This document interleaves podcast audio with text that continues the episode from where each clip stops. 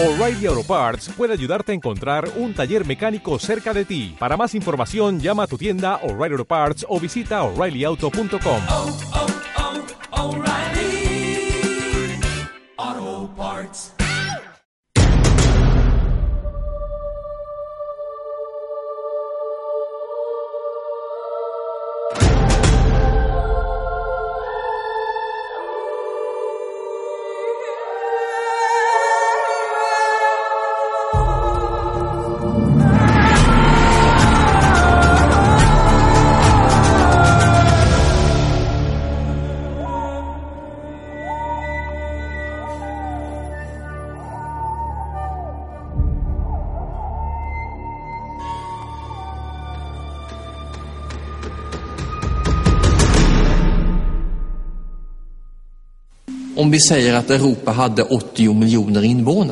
Si suponemos que Europa tenía men om vi 80 säger millones de habitantes, entonces pudieron morir 25, 25, 30 o quizás som 40 mest millones. 40 miljoner människor dog. Och det är en gissning som man faktiskt Esta es una estimación que se hizo entonces. Eh, En medio de la muerte negra, el Papa Clemente pidió que se calculase cuántos habían perecido. Se estimó que fueron unos 42 millones de personas. 42 miljoner. Puede que tuvieran razón.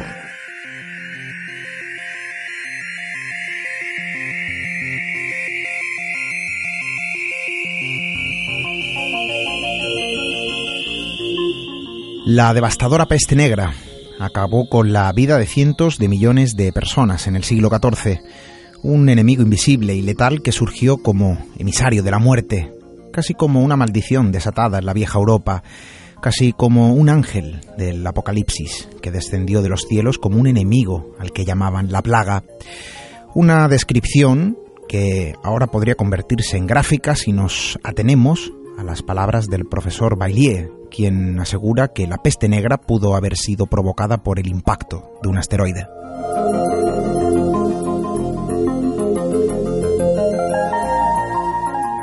La sorprendente revelación amenaza con desenmascarar uno de los mayores fragmentos de la historia y de reescribir lo escrito al respecto por la ciencia.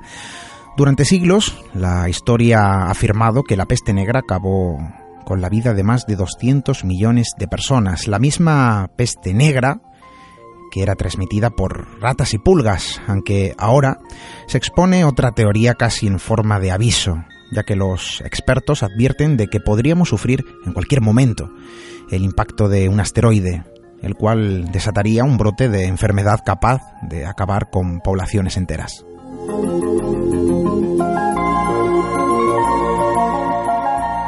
Sus víctimas se llenaban de enormes forúnculos, supurados, ganglios linfáticos inflamados, gangrenas, sus extremidades se descomponían y sus órganos terminaban prácticamente licuados hasta que finalmente sucumbían a una muerte lenta y dolorosa. Golpeaba nuevamente cada 30 años, hasta el tiempo de la famosa peste bubónica medieval en 1664. Finalmente, eh, llegó a su fin después del gran incendio en Londres en 1666. Es ampliamente aceptado que la epidemia del siglo XIV, la más catastrófica jamás registrada en la historia de Europa, fue causada por la bacteria Yersinia pestis, que se esparció desde China.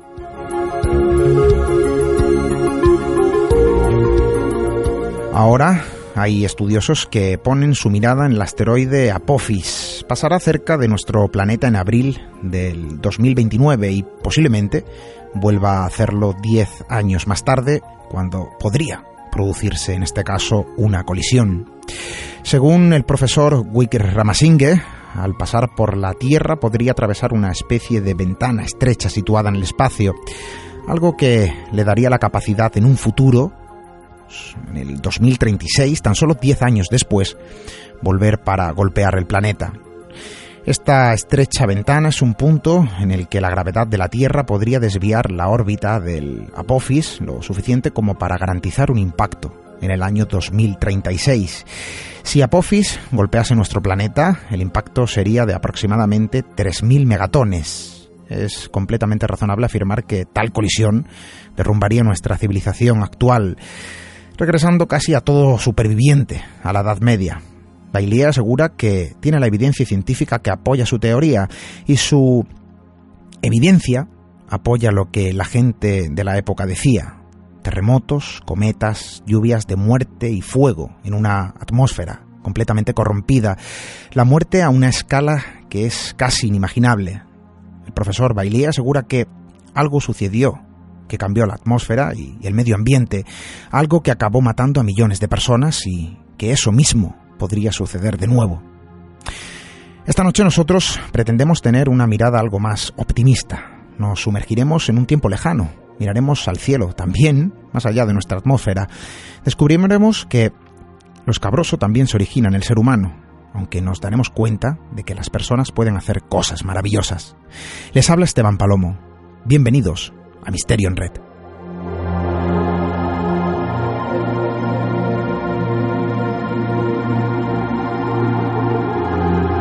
Misterio en Red. Esteban Palomo.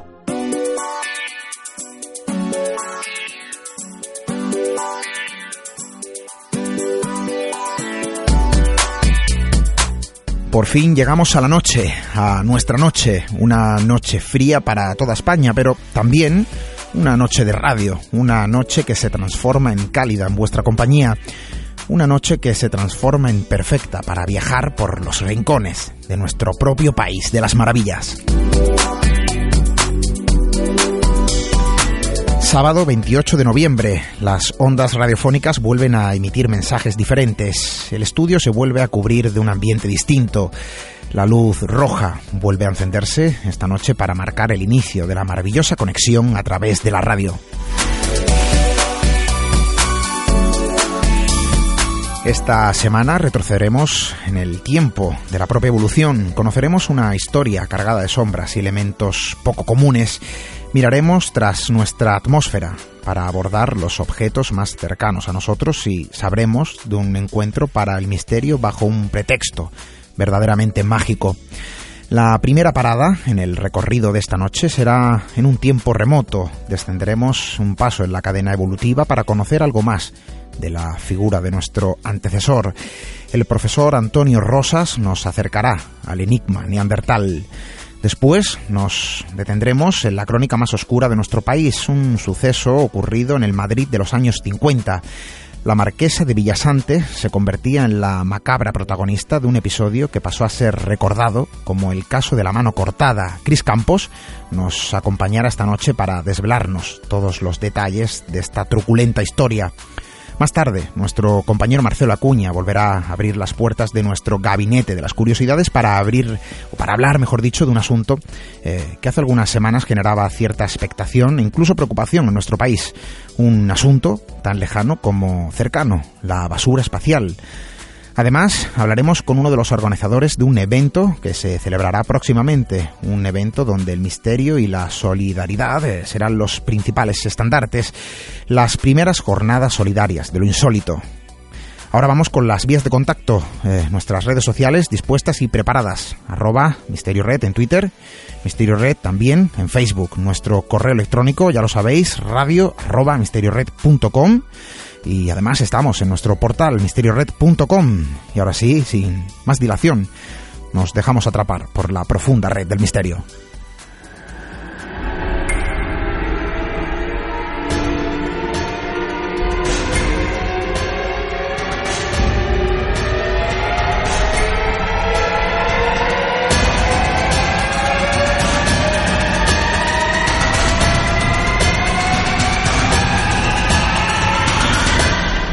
En Red.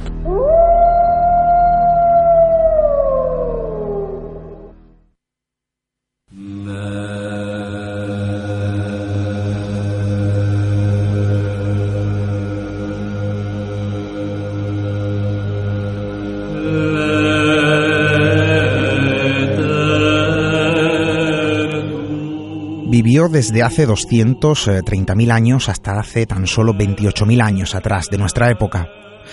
Habitó las vastas tierras de Europa y algunas regiones de Asia Occidental. Eran buenos cazadores. Estaban muy bien adaptados a las duras condiciones de su tiempo. Cuidaban a sus enfermos. tenían una estructura social y un lenguaje. Incluso practicaban enterramientos casi como hoy en día.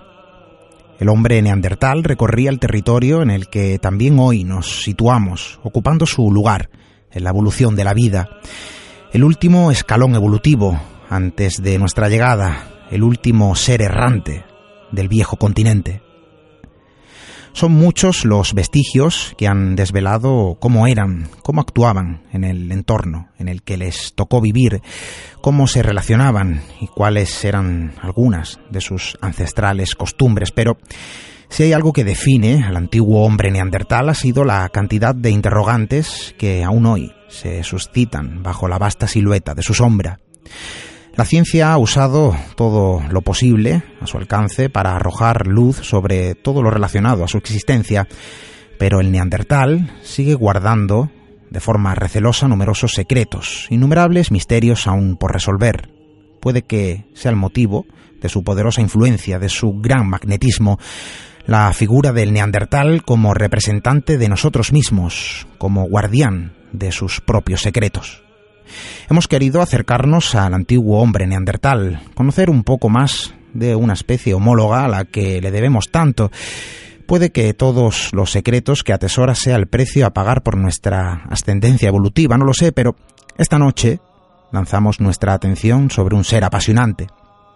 Para ello tenemos el honor de contar con toda una autoridad, científico titular del Consejo Superior de Investigaciones Científicas en el Museo Nacional de Ciencias Naturales. Profesor Antonio Rosas, muy buenas noches. Buenas noches.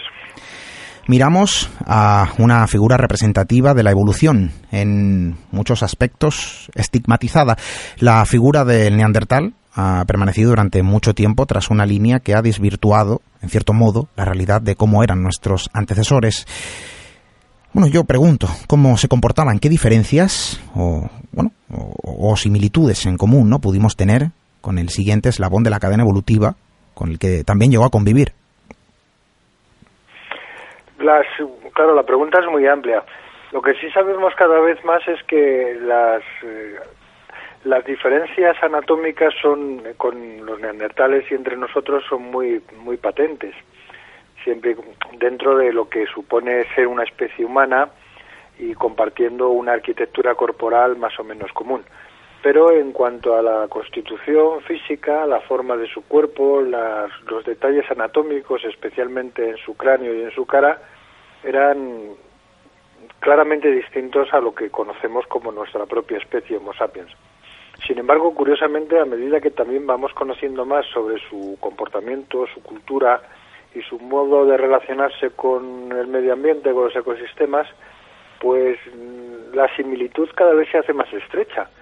Y entonces estamos hoy en día, en los últimos años, por así decirlo, en una especie de paradoja en la que las diferencias anatómicas son claramente visibles, discernibles y cuantificables, y simultáneamente las diferencias en el comportamiento cada vez se diluyen más, se hacen más próximas a ese comportamiento que entendemos como propio o como nuestro.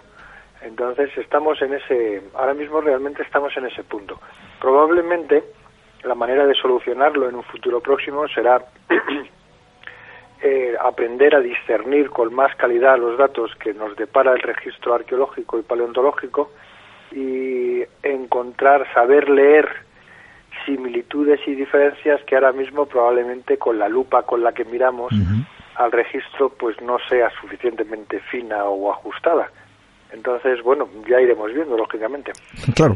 Bueno, vemos que hay cosas eh, que nos vinculan a nuestro antecesor y hay cosas que, evidentemente, a nivel físico, que nos diferencia. ¿Se podría decir que es una forma distinta de ser humano? Sí, sin duda. Es una de las, de hecho, es una de las expresiones que últimamente me gusta más usar, ¿no? Porque los neandertales, como otros grupos humanos extintos, realmente lo que nos enseñan es que son otra manera, otra forma de ser humano. Eh, lo que estamos aprendiendo en los últimos años es que la naturaleza ha inventado, por diferentes vías, por diferentes líneas evolutivas, ha inventado mm, diferentes formas, diferentes aspectos físicos eh, estamos en la tarea de estudiar esos diferentes potenciales comportamientos y mm, en un detalle que creo que es importante y significativo es, por ejemplo, cómo la naturaleza ha inventado, siguiendo rutas eh, evolutivas distintas, cerebros de gran tamaño. El cerebro es un órgano fundamental, obviamente, en la vida de un organismo y fundamental en la vida de un organismo cultural, con capacidad de conocer, porque es la maquinaria, es la herramienta que nos permite ese, ese conocimiento. Y tenemos asociado el, el, hecho de tener un gran volumen encefálico, un gran tamaño, con unas capacidades cognitivas. Bueno, pues lo que vemos es que, por ejemplo, los neandertales, en su particular humanidad, desarrollaron su propio cerebro grande. Es conocido que el cerebro de los neandertales era más grande que el nuestro en cuanto a volumen. Y es ese, ese gran cerebro, con su particular forma y con su supuestamente particular manera de funcionar, fue inventado siguiendo una ruta evolutiva distinta a la que hemos seguido nosotros, Homo sapiens, que tenemos también un cerebro grande de distinta forma y supuestamente de una manera distinta de funcionar. Claro, ese probablemente sea un órgano o sea una estructura anatómica que nos permita visualizar con más claridad eso que estamos diciendo de dos formas, dos maneras de ser humano, en tanto que probablemente en el área, en el mundo, en la esfera cognitiva es donde mejor se representa ese, ese concepto de humanidad. Ellos tenían una estructura social prácticamente, no diría similar, pero bien estructurada. ¿Cómo funcionaban? ¿Cómo vivían? ¿Cómo se organizaban? Incluso tenían un lenguaje. ¿Cómo se comunicaban? Bueno, la respuesta a esa pregunta tan amplia también es, digamos, primero es amplia y segundo hay detalles o aspectos que, que sencillamente desconocemos. Vamos viendo, por ejemplo, que los neandertales se organizaban, bueno, eran lo que se llaman grupos de cazadores, cazadores probablemente recolectores, al menos especialmente en el sur de Europa. En el norte eran más cazadores que recolectores. Se dedicaban mm, básicamente a las labores cinegéticas y sabemos que se, se estructuraban en grupos de pequeño tamaño, eh, probablemente no bien comunicados unos con otros, en tanto que eso determinaba además un tipo de, lo que se llama técnicamente la endogamia, es decir, una reproducción dentro de grupos pequeños, y eso lo vemos a través de datos paleogenéticos y de datos anatómicos también. Vimos, por ejemplo, en el estudio de los neandertales que estamos nosotros trabajando, que proceden de una cueva situada en Asturias, un grupo muy numeroso, el Sidrón, uh -huh. donde una estrategia que utilizaban los neandertales, que no es exclusiva de ellas, de ellos, porque también lo utilizan al grupo, algunos grupos humanos o incluso de otros primates, que es el, lo que se llama la patrilocalidad.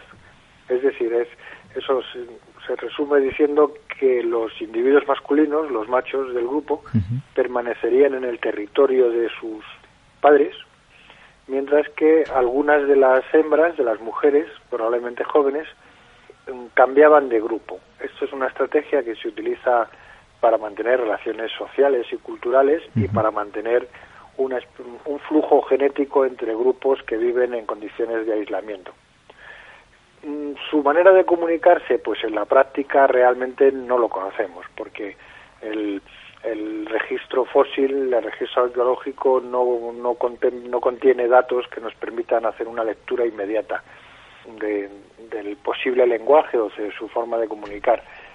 Podemos inferir a través de otra serie de datos de muy distinta naturaleza, desde datos puramente arqueológicos, como datos de su propia anatomía o como incluso últimamente con datos genéticos, que efectivamente las sociedades neandertales eran suficientemente complejas como su cultura, su cultura material era suficientemente sofisticada como para que necesariamente tuvieran un lenguaje, un lenguaje articulado con el cual comunicarse. ¿Cómo era este la práctica este lenguaje? Lo desconocemos.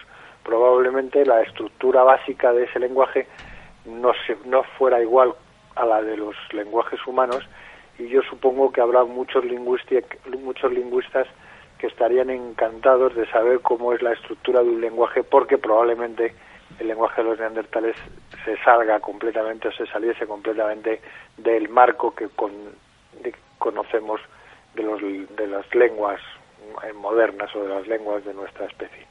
Pero efectivamente, digamos, repito, no lo conocíamos, no lo conocemos cómo era, pero entendemos que debía existir.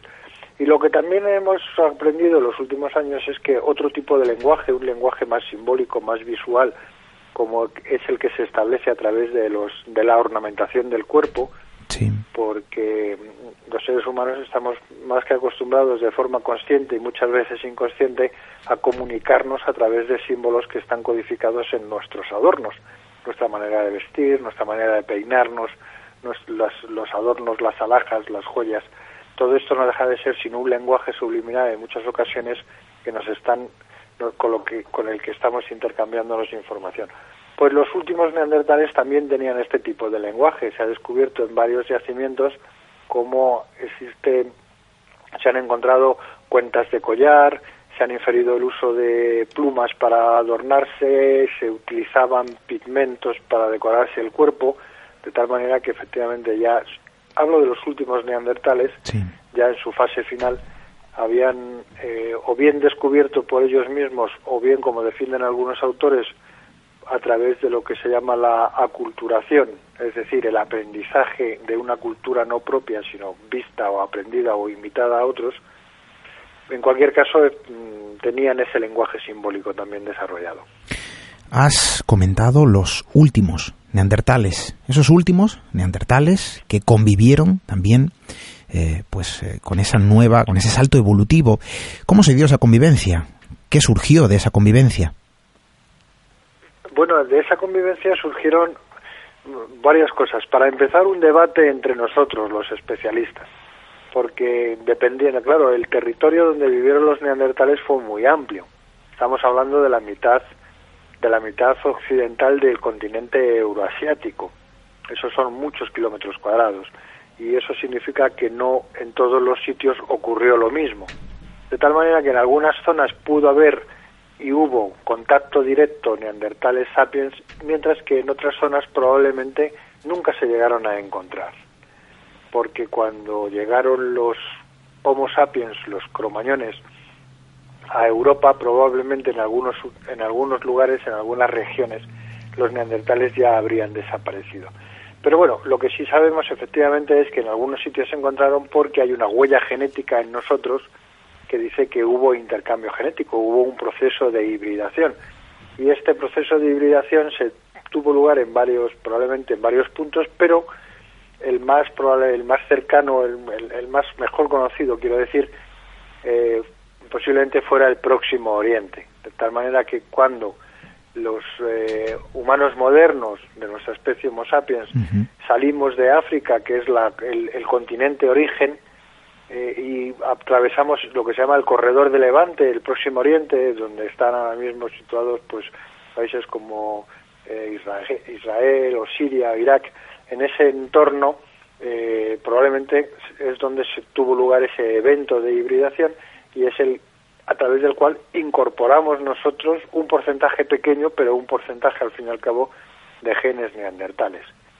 Eso fue un hecho de contacto y otros, como decía antes, otros autores piensan que en ese hecho de contacto pudo haber un proceso de aculturación, es decir, que algunos neandertales aprendiesen los eh, pautas culturales, como por ejemplo la ornamentación o la fabricación de, digamos, de adornos, entre otras cosas, o algún tipo de industria como lo que se llama el chatel perroniense, que es una, eh, una manera de fabricar utensilios de piedra y de hueso más sofisticada que la típica de los neandertales más clásicos, pues eso, eso es un posible, ya digo, ahí hay un debate, un posible fenómeno de aculturación que tuvo lugar como consecuencia de la, del contacto entre esos dos mundos, el mundo el mundo arcaico neandertal y un mundo supuestamente más evolucionado, más moderno, más sofisticado como es el de Sapiens con las culturas del Paleolítico superior.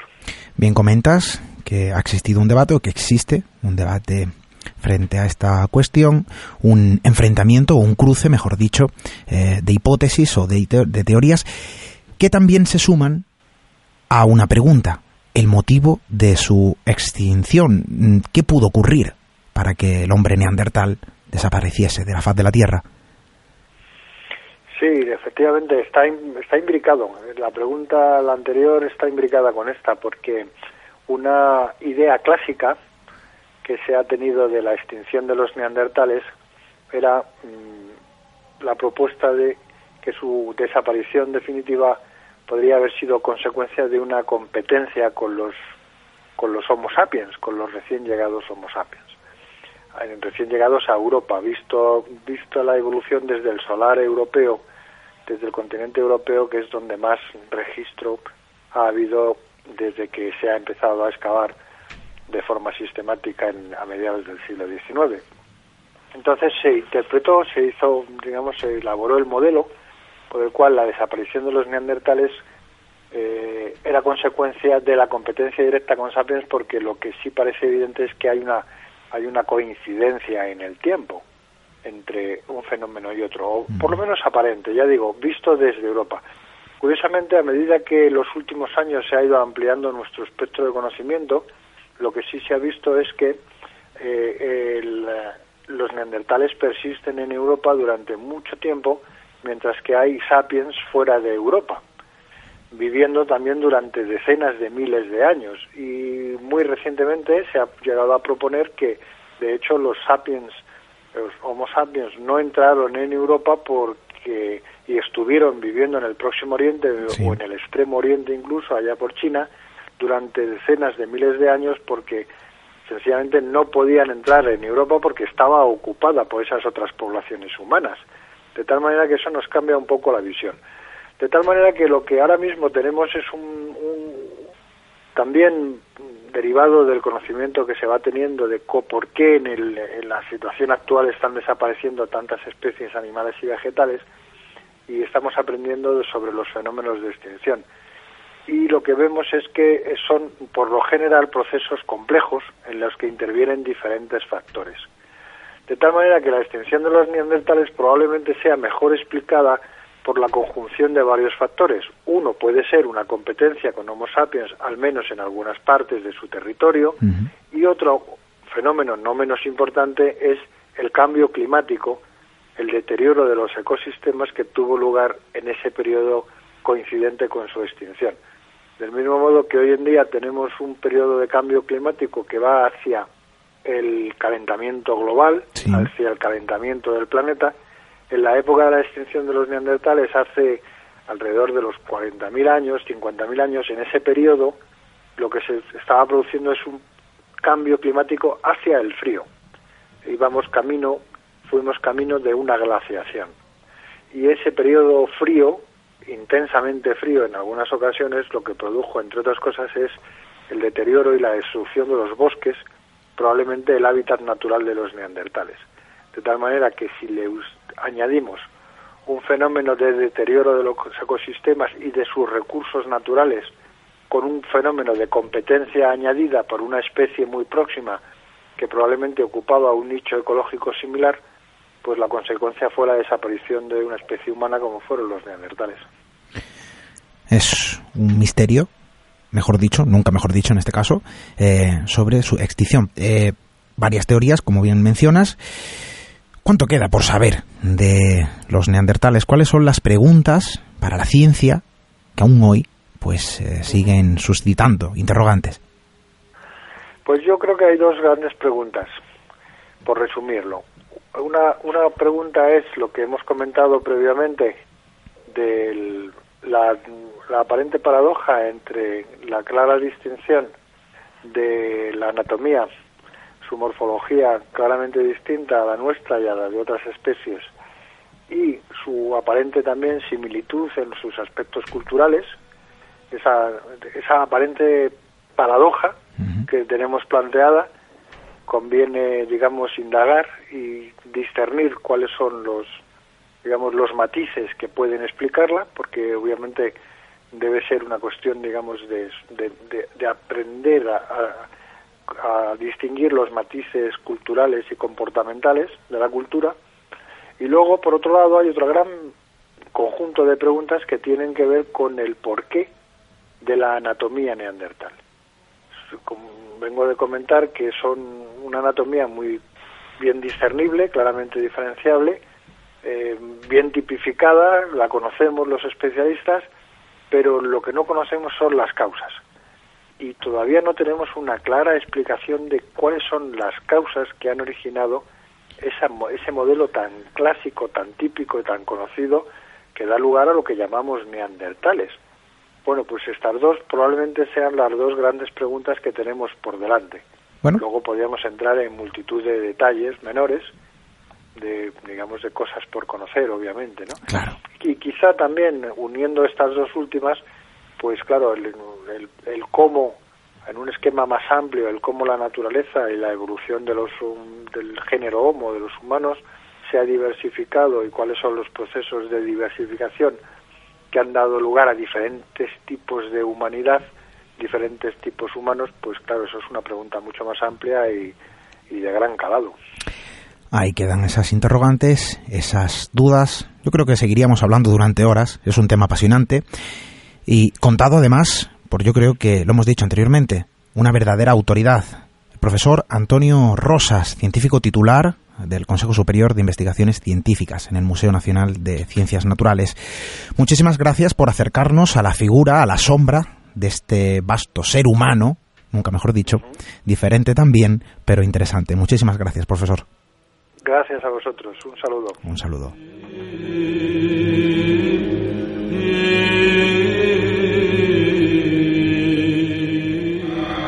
Misterio en red. La red del misterio.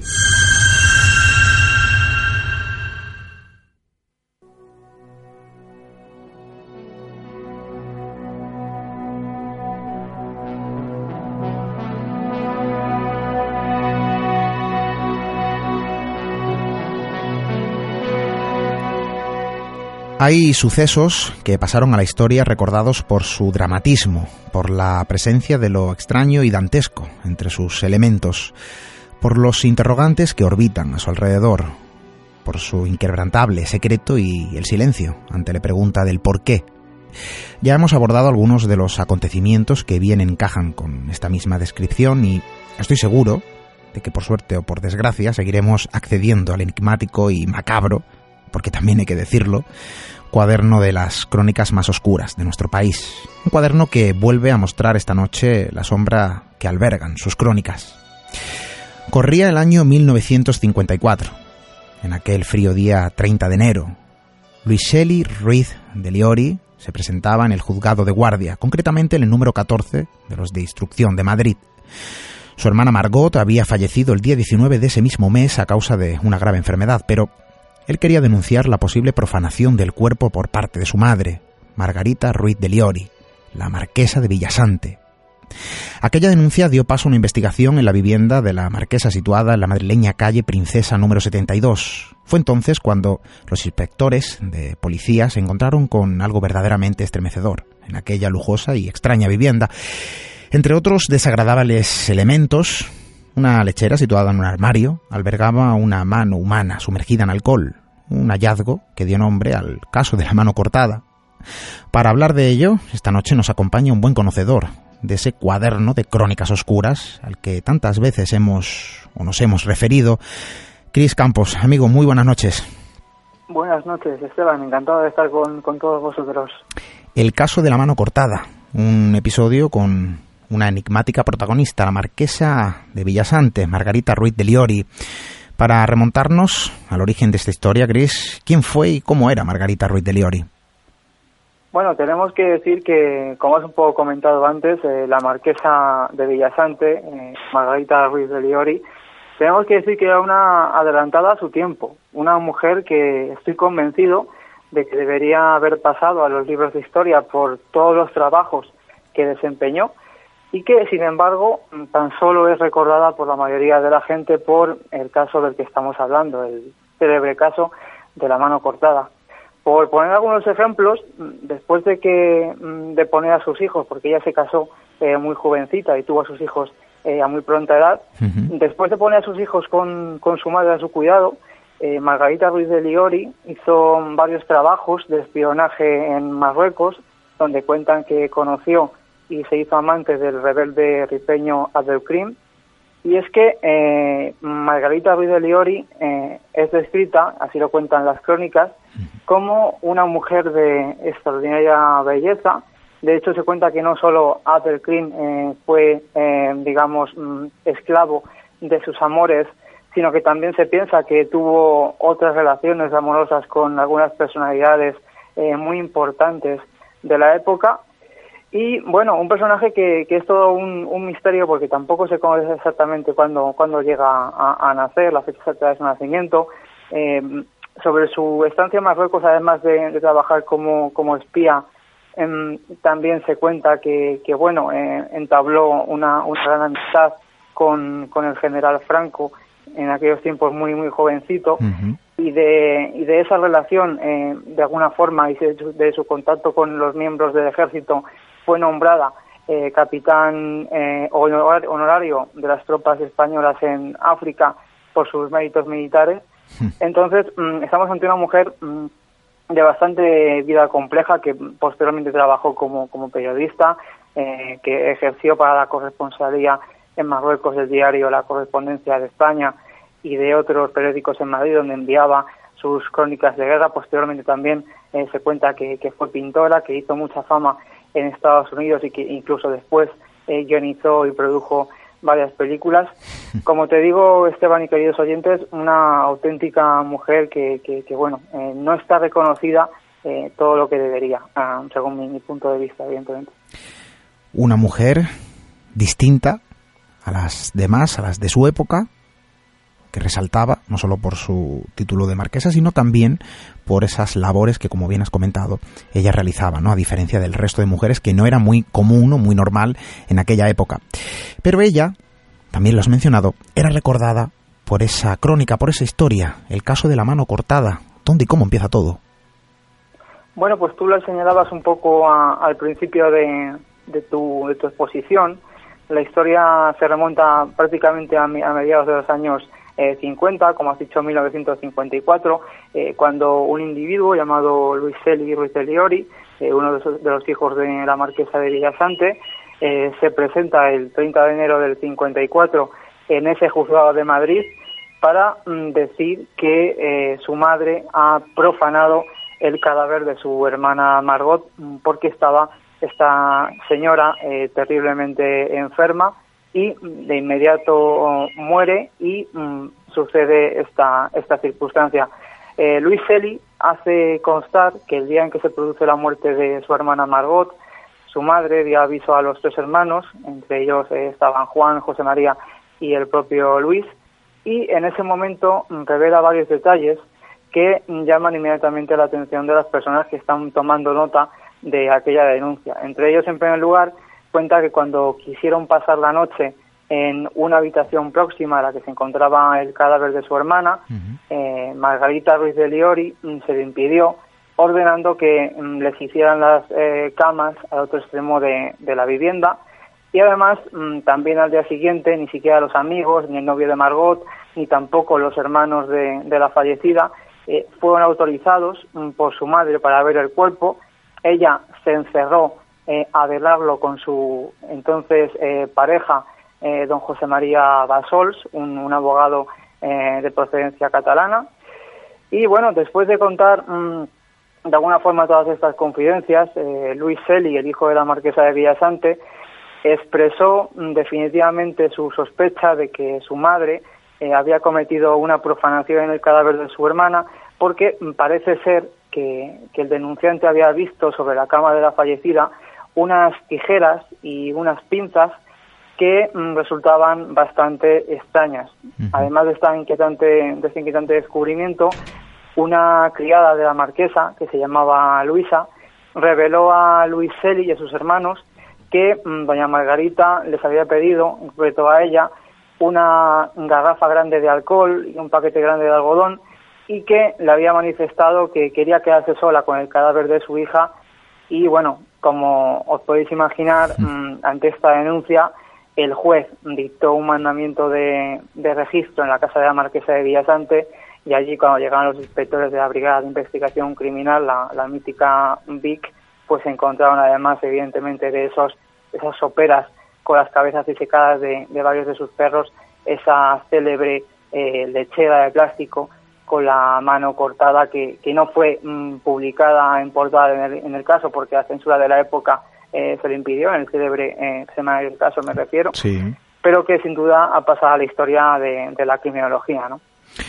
Una mano, como bien dices, en un- una lechera de plástico sumergida en alcohol, entre otros hallazgos también de origen macabro, o de la misma tipología, en este caso animales, que, bueno, no, no tan agravantes.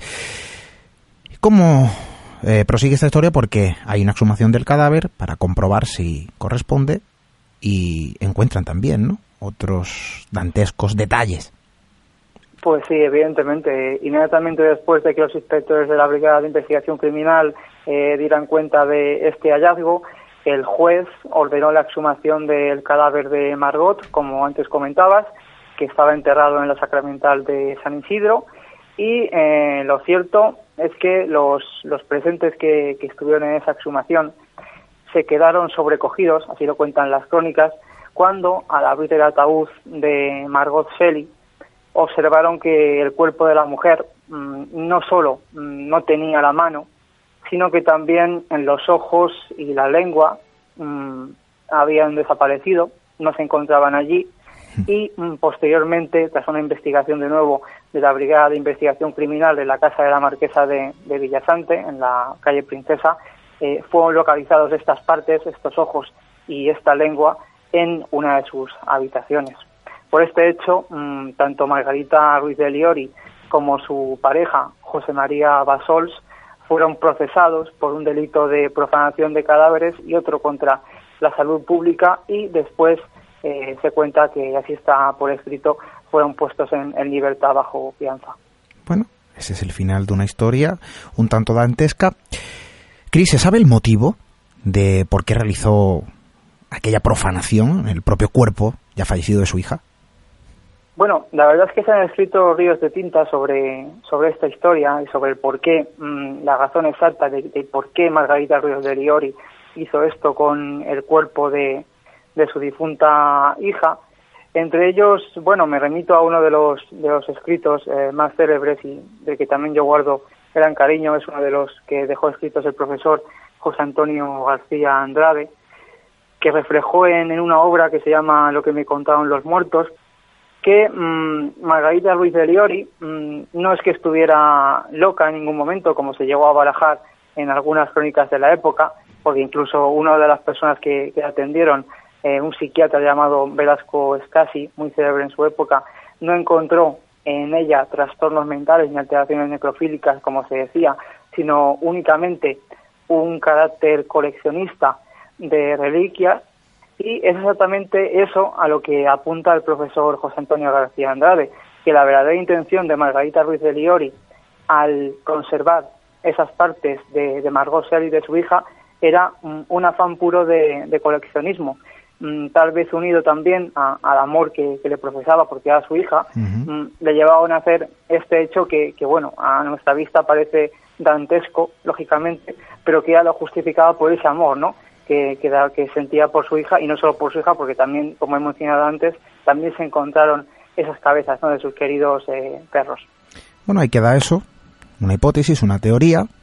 Vosotros, pues eh, evidentemente no, cada uno ya tiene una forma de pensar distinta sobre por qué pudo actuar esta mujer, eh, la marquesa de Villasante, así sobre el cuerpo, como digo, ya fallecido eh, de su hija. Cris Campos, muchísimas gracias por acercarnos este episodio, extraído porque está publicado en la web de la que, bueno, eres fundador, criminalia.es, desde aquí una auténtica recomendación a la visita, es la enciclopedia eh, del crimen en internet, yo creo Bueno, que de habla hispana muy interesante, eh, Chris, y desde aquí, desde luego, recomiendo su visita. Bueno, pues muchísimas gracias a vosotros por la invitación y bueno, muchísimas gracias por, por todo, por supuesto. Un saludo. Un saludo.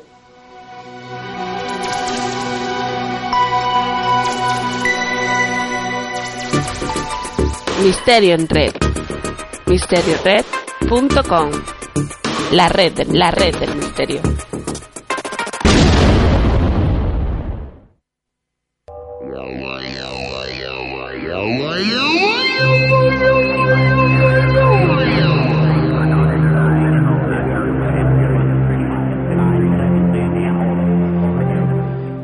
La existencia de objetos artificiales alrededor de nuestra atmósfera no es solo una realidad, sino que, además, conforma un riesgo potencial en constante crecimiento. Objetos que orbitan a la deriva sin ningún tipo de control, que esperan a ser absorbidos por nuestra gravedad para desintegrarse o impactar en algún punto de nuestro planeta. Toneladas de basura espacial sobrevuelan nuestras cabezas en silencio casi de forma inadvertida. Hace algunas semanas, este asunto recobraba cierta preocupación por varios objetos caídos desde el cielo. Marcelo Acuña nos invita esta semana a acceder a nuestro gabinete de las curiosidades para saber un poco más sobre la basura que envuelve la Tierra y los posibles riesgos que representa. Una de las características que más define a los seres humanos es su incombustible capacidad para alterar el medio que les rodea. Como si no fuera suficiente con los casi 3 millones y medio de toneladas de residuos sólidos que generamos cada día, desde hace más de 60 años, nos hemos dedicado a expandir nuestra basura más allá de nuestro planeta. Y al día de hoy, este comportamiento está generando muchos dolores de cabeza a los ingenieros aeroespaciales y astrofísicos, a la vez que causa pérdidas millonarias a estados y empresas privadas, sin mencionar el inminente riesgo que flota sobre nuestras cabezas de forma absolutamente descontrolada. Ya llevamos algunos años tomando conciencia sobre los peligros de la basura espacial sin ir más lejos, hace unos pocos días, dos pastores murcianos se encontraban con un extraño objeto de más de 15 kilogramos que parecía haber caído del cielo y en efecto así fue. El objeto en cuestión eh, era ni más ni menos que un tanque de presurización de helio, perteneciente a un cohete lanzado el 13 de marzo de 2008. Y no pensemos que este es un suceso aislado, en absoluto. De hecho, el pasado 13 de noviembre caía en el océano, a unos 100 kilómetros de Sri Lanka, el asteroide WT 1190F. Pero pensaréis, los asteroides no son basura espacial. Y así es, pero concretamente en el caso de este objeto fue catalogado como asteroide y luego unos análisis más profundos determinaron que, por su masa y densidad, lo más probable es que se tratase de alguna etapa de un cohete Saturno B, que fueron utilizados en las misiones lunares Apolo, aunque otros expertos creen que podría tratarse de una etapa de un cohete japonés. Afortunadamente no causó ningún daño en su caída.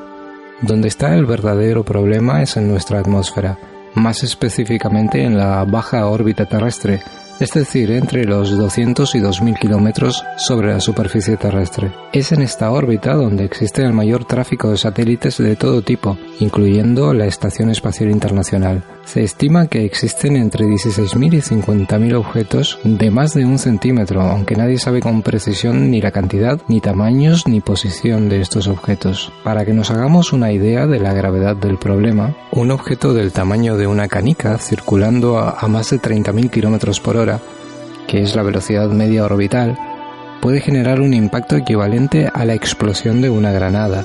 Imaginemos lo que eso puede causar en un frágil satélite o peor aún en un astronauta que se encuentre trabajando fuera de la Estación Espacial Internacional.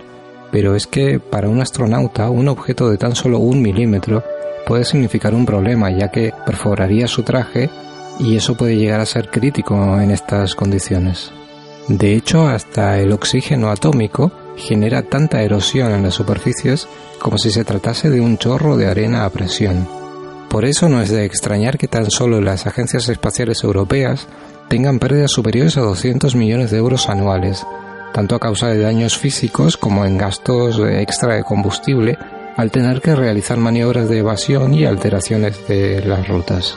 Y es que nadie sabe lo que te puedes encontrar allí arriba, la lista de objetos perdidos accidentalmente es sorprendente, desde gotas de combustible radiactivo procedentes de viejos satélites rusos cuyo número se estima en 70.000 gotas, o la pelota de golf que golpeó el cosmonauta ruso Mikhail Turin desde la Estación Espacial en 2006, la cual estuvo cuatro años dando vueltas por nuestra atmósfera hasta que finalmente se desintegró. Pero aquí no acaba la cosa. Los astronautas de la ISS han perdido desde cajas de herramientas enteras pasando por cámaras fotográficas, tenazas o hasta un guante, perdido en 1965 por Edward White. Es más, durante los primeros 10 años de funcionamiento de la Estación Espacial Mir, fueron expulsados a la deriva más de 200 objetos, la mayoría de los cuales eran bolsas de basura.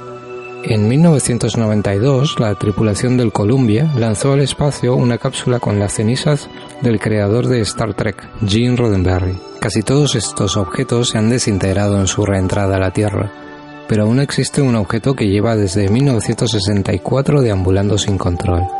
Se trata del satélite Vanguard 1 y tiene el récord de permanencia como basura espacial.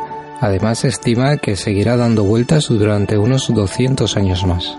Según el Centro Astronómico Internacional, desde 1958 se conocen unos 62 casos de fragmentos de residuos espaciales que han caído a la Tierra, siendo de los más famosos el ocurrido en marzo de 1977, cuando el depósito de un cohete Delta de más de 200 kilogramos se estrelló a escasos 50 metros de una granja texana o la caída del Skylab en 1979, el cual dispersó 20 toneladas de desperdicios entre el Océano Índico y Australia, mientras se desintegraba parcialmente. Ahora bien, tampoco es cuestión de ponernos paranoicos observando el cielo constantemente para ver si nos caerá algún desecho espacial encima. De hecho, la posibilidad de que uno de estos fragmentos impacte sobre una persona es de una entre un trillón, no existe ningún caso documentado sobre un incidente de este tipo, pero de cualquier manera la basura espacial es una muestra más de que no existe un riesgo más grande para la humanidad que la propia humanidad.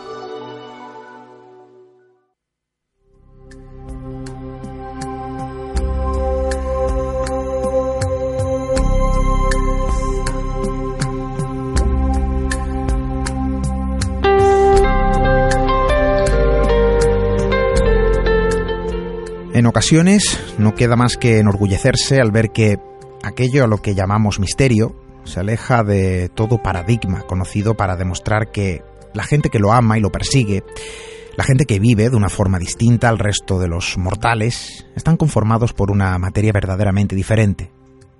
Uno no lo puede pasar por alto al ver cómo todo ello se conjuga en una perfecta armonía para un fin que va más allá de la propia divulgación. En los últimos años hemos visto cómo la palabra solidaridad se ha visto plasmada en carteles de conferencias y charlas acerca de lo que realmente nos apasiona. Es una forma de darse cuenta que vosotros, nosotros, pertenecemos a una subespecie alejada de otro tipo de humanidad. No sé si mejor o peor, pero desde luego y sin duda alguna resulta verdaderamente mágico. Esta semana no podíamos pasar por alto unas jornadas que se celebrarán dentro de muy poco, unas jornadas en un punto mágico de nuestra geografía y con un motivo de peso, las primeras jornadas solidarias de lo insólito. En ella existe un motivo inquebrantable. La divulgación y el aprendizaje quizá podrían resonarnos a mucho y es algo que también está muy bien, pero cuando la ilusión de los más pequeños se vislumbra tras un evento que dedicado al misterio o está dedicado al misterio, todo se torna en secundario. David Soria, muy buenas noches, amigo. Hola, buenas noches. Las primeras jornadas solidarias de lo insólito. Hay dos términos que, al menos a mí no lo sé, me entusiasman. Solidarias en este caso e insólito. ¿Dónde, cuándo y cómo nace esta maravillosa idea? Pues principalmente nace del interés por este tipo de temas y sobre todo pues por, por llegar a un punto en que tanto Alexandra como yo pues nos dimos cuenta de que no valía solo con querer ayudar, sino que había que dar el paso, que tenía que ser alguien el que diese el paso y el que diese el primer paso y unirse a toda aquella gente que quiera ayudar un poco. Bueno, yo creo que es un ejemplo, un ejemplo a seguir, un ejemplo que ojalá se repita en muchas ocasiones, que lo podamos ver plasmado en muchas otras charlas. ¿Qué se ofrece? ¿Cuándo serán esas ponencias, esa jornada solidaria de lo insólito? ¿Dónde será también? Algo importante. Pues será el 19 de diciembre en Logroño. Va a ser en la sala de la obra social de Ibercaja. Ahí es donde tendrán lugar varias charlas, desde las 11 de la mañana hasta las 8 y media, con descanso para comer. Y también allí mismo por la tarde hemos organizado unos talleres infantiles para que los niños, pues además de ser un poco los destinatarios de nuestra ayuda, también sean parte y puedan disfrutar de ello. Bueno, yo creo que es un evento verdaderamente mágico. ¿Quiénes serán los ponentes y cuáles serán los asuntos a tratar? Pues en primer lugar empezaremos con una psicóloga de aquí de Logroño, María José Pejenaute, que nos va a hablar un poco de los miedos desde un punto de vista un poco psicológico, que puede también servir un poco para entender nuestras reacciones ante ciertos fenómenos paranormales, insólitos, extraños. Luego, a continuación, tendremos a Miquel Navarro e Iván Figueiras, que nos hablarán un poco de tema de cine, de las premoniciones que nos contaron en el cine y luego sucedieron. Ahí es cuando haremos un descanso para la comida y a las cuatro y media empezaremos con Enrique Chezarra, que nos hablará sobre su libro, sobre los 50 lugares mágicos del País Vasco. Nos contará un poco acerca del libro, de algunos lugares con ciertos misterios, cosillas interesantes. Y a continuación tendremos también a Miguel Ángel Ruiz, que nos va a hablar un poco sobre la inteligencia y el aprendizaje artificial. Y terminaremos con David Cuevas, que nos va a hablar un poco pues del tema de él lo ha titulado Fabricando espías. Nos habla un poco pues de cómo se recluta, cómo se entrena un agente del CNI. Y luego ya, por, último, concluiremos con una mesa redonda donde estarán todos los ponentes y que estará moderada por Sonia Pasamar. Bueno, yo creo que es un contenido más que aceptable. ¿Qué es lo que hay que llevar para acudir a aquellas jornadas? Pues la entrada es al final una entrada simbólica y lo que lo que hay que llevar es un juguete que o esté en buenas condiciones o el que quiera uno nuevo, claro. Bueno, yo creo que es un motivo verdaderamente de peso. Solo por eso habría que asistir, pero también se aprenderán asuntos verdaderamente interesantes. Vías de contacto, ¿dónde podrán encontrar más información? Supongo que en Facebook, Twitter. Exactamente, en Facebook hay tanto un evento de las jornadas en sí, como luego la página, digamos, pública que se llama Sigue la Pelota. Y Bueno. ahí un poco pueden ver un poco de información, pequeños vídeos que estamos subiendo, algo de información también de los participantes, poquillo de todo. Ojalá, ojalá sea un ejemplo.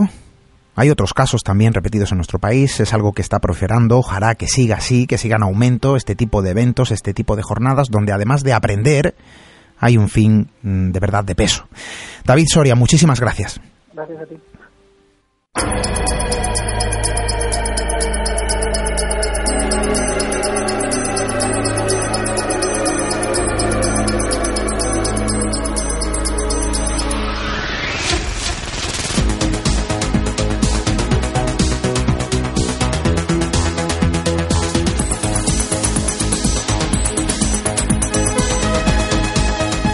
Es maravilloso comprobar que hay seres humanos que siguen siendo humanos. Es maravilloso comprender que el propio misterio sirve como herramienta de humanización. El misterio de la existencia del todo, el misterio de nuestra propia naturaleza, el misterio de la evolución de nuestro mundo y del completo universo, el misterio que se resiste casi en un juego infantil, intentando evitar ser atrapado.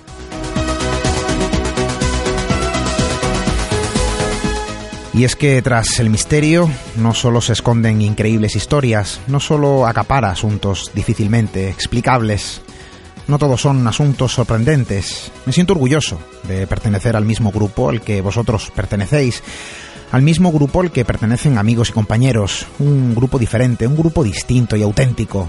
El misterio cobija maravillosas personas que viven con pasión y entusiasmo, que contagian su pasión y entusiasmo.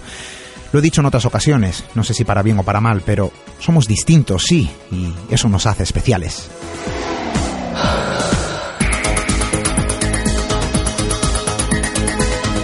Esta noche me gustaría dar una pequeña noticia, la noticia de la, se podría decir que gestación, de una nueva idea, de una nueva locura, no sé si impulsiva, la idea de volver a desplazarnos fuera de este maravilloso estudio para realizar un programa junto a vosotros, un programa quizá más cerca que nunca de las estrellas. Una idea que está cobrando forma. Iremos desvelando más datos al respecto de lo que espero sea una velada para mezclarnos con el cosmos, para observar de cerca los sinuosos secretos del universo, para vivir la radio en vuestra compañía en un marco incomparable.